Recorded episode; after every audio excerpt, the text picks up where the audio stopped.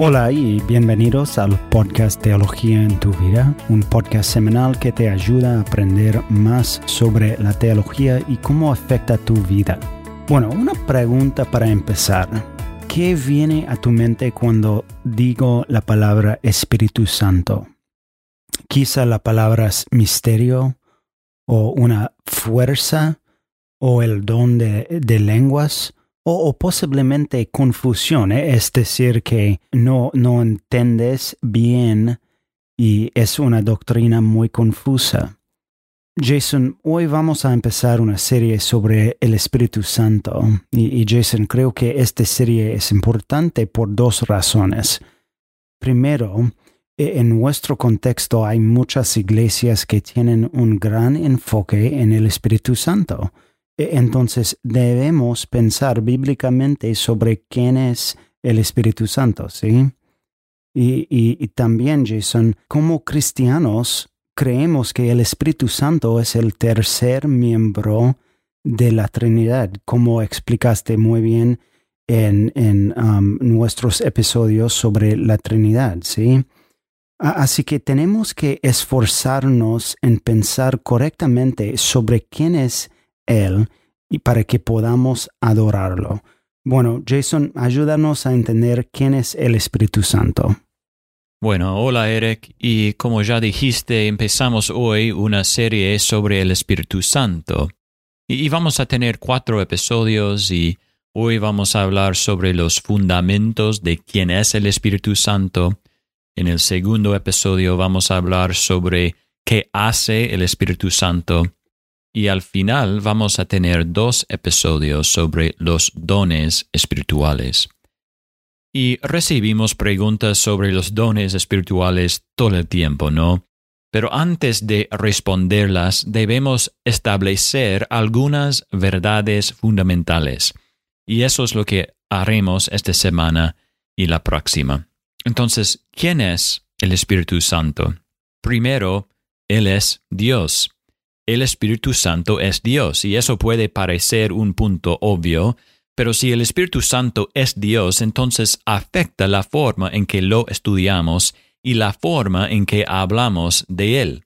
Y Eric, hay muchos lugares en la Biblia a los que podríamos ir para demostrar la enseñanza bíblica de que el Espíritu Santo es Dios, y hemos hablado de la Gran Comisión en Mateo capítulo 28, que dice, vayan pues y hagan discípulos de todas las naciones, bautizándolos en el nombre del Padre y del Hijo y del Espíritu Santo. Entonces ahí vemos al Dios trino, que por supuesto incluye al Espíritu Santo.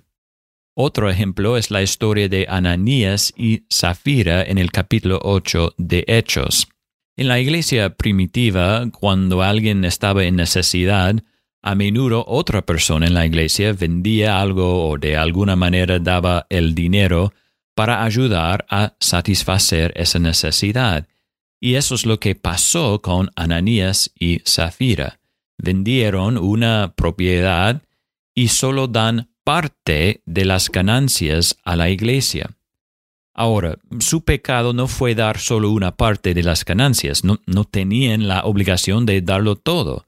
Su pecado fue que afirmaron haberlo dado todo. Su pecado fue la mentira. Entonces, cuando vienen a darles dinero a la iglesia, Pedro dice, Ananías, ¿por qué ha llenado Satanás tu corazón para mentir al Espíritu Santo? Y quedarte con parte del precio del terreno.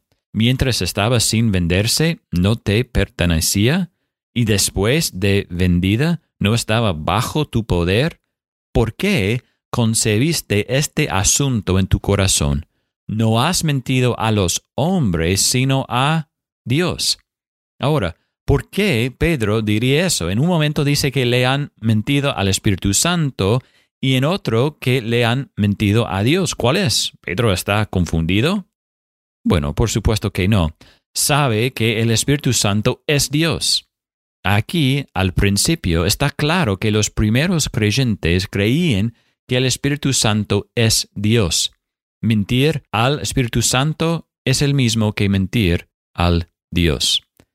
De nuevo, es un punto básico pero importante. Si queremos adorar a Dios correctamente, tenemos que saber quién es Dios. Y el Espíritu Santo es Dios. Entonces es importante que lo entendamos bien.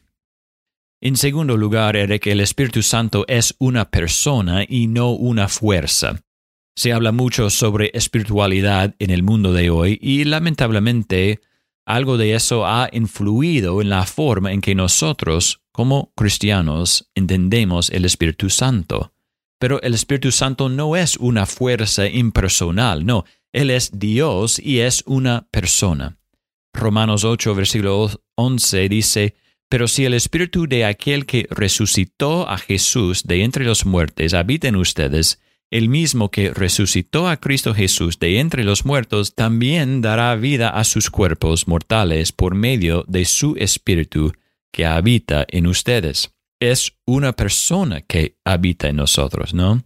En 1 Juan capítulo 5 versículo 6, este es aquel que vino mediante agua y sangre, Jesucristo, no solo con agua, sino con agua y con sangre, y el Espíritu es Él que da testimonio, porque el Espíritu es la verdad.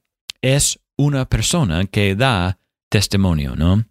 Y bueno, hay muchos, ah, hay muchos más ejemplos, pero el punto es que cuando hablamos del Espíritu Santo lo hacemos de manera personal. Como hablamos en los episodios sobre la Trinidad, Dios es uno, hay perfecta unidad. Sin embargo, ese Dios único existe en tres personas y de la misma manera que Jesús es una persona de la Trinidad, también lo es el Espíritu Santo. Y, comprender esta unidad es especialmente importante cuando lleguemos a los episodios finales de esta serie, Eric. Em, pero solo una pista aquí. Debido a que existe una perfecta unidad entre las personas de la Trinidad, no se contradicen entre sí hay perfecta unidad. El Espíritu Santo nunca le dirá a alguien algo que sea contrario a lo que Dios Padre ha revelado en su palabra. Nunca, jamás. Y esto nos lleva a nuestro tercer punto sobre el Espíritu.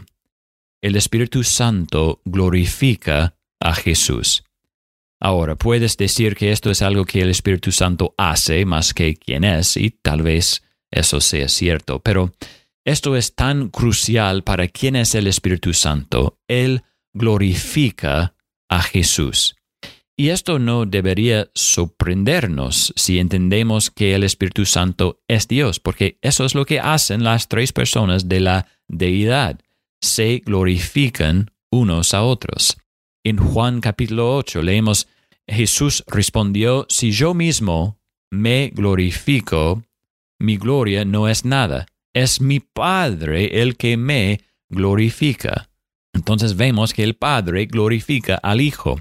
En Juan capítulo 17 leemos, Estas cosas habló Jesús y alzando los ojos al cielo dijo, Padre, la hora ha llegado, glorifica a tu Hijo, para que el Hijo te glorifique a ti. Entonces el Padre y el Hijo glorifican unos a otros en Juan capítulo 16. Pero cuando Él, el Espíritu de verdad, venga, los guiará a toda la verdad, porque no hablará por su propia cuenta, sino que hablará todo lo que oiga, y les hará saber lo que habrá de venir. Y Él me glorificará, porque tomará de lo mío y se lo hará saber a ustedes. Entonces el Espíritu también glorifica a Jesús. Entonces, el Espíritu Santo glorifica al Hijo, al igual que todos los miembros de la Trinidad se glorifican unos a otros. Y Eric, he aquí por qué es tan importante para nuestro estudio. Hay muchas cosas que la gente de hoy, los cristianos de hoy, atribuyen al Espíritu Santo. Y una forma en que podemos evaluar la verdad de esas afirmaciones es preguntar, ¿glorifica eso a Jesús? El Espíritu Santo glorifica a Jesús. Entonces, si las cosas que las personas afirmen que provienen del Espíritu en realidad les dan gloria a ellos mismos o a cualquier otra persona, podemos estar seguros de que no es del Espíritu, porque todo lo que hace el Espíritu glorifica a Jesús. ¿Quién es el Espíritu Santo? Él es Dios, es una persona y es un glorificador de Jesús. Y por todas esas razones, Él es digno de nuestro tiempo para estudiar sus caminos y es digno de nuestra adoración. La semana que viene Eric, eh, veremos lo que hace el Espíritu y por qué eso es importante para nuestras vidas. Gracias Jason, muy útil. y gracias por ayudarnos a entender quién es el Espíritu Santo.